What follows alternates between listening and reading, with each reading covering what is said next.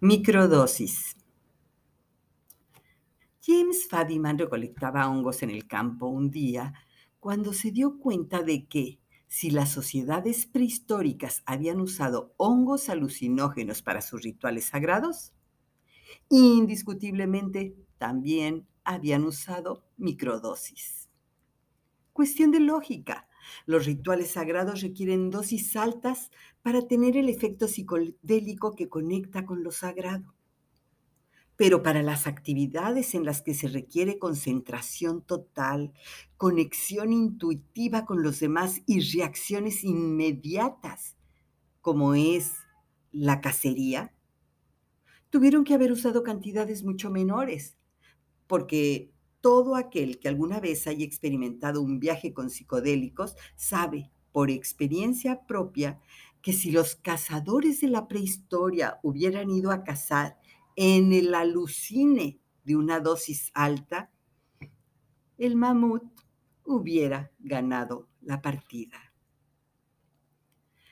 Las microdosis no causan viajes alucinógenos. Como dice James Fadiman, son la forma más aburrida de tomar hongos mágicos, pero funcionan muy bien para otras cosas. En mi caso, antes de las microdosis, yo vivía con miedos, insomnios, hacía dramas, quería controlar todo y a todos. Durante el año en que usé las microdosis, mi vida cambió. Empecé a vivir en el momento presente, a observarme, a darme amor a mí misma, escribí este libro tal cual quería escribirlo sin pensar en qué iban a opinar los demás.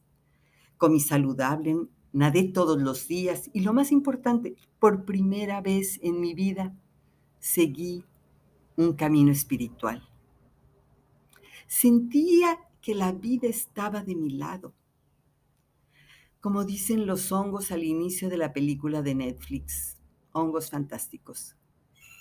Cuando estás con nosotros, escuchas el pulso del conocimiento eterno y sientes la unidad.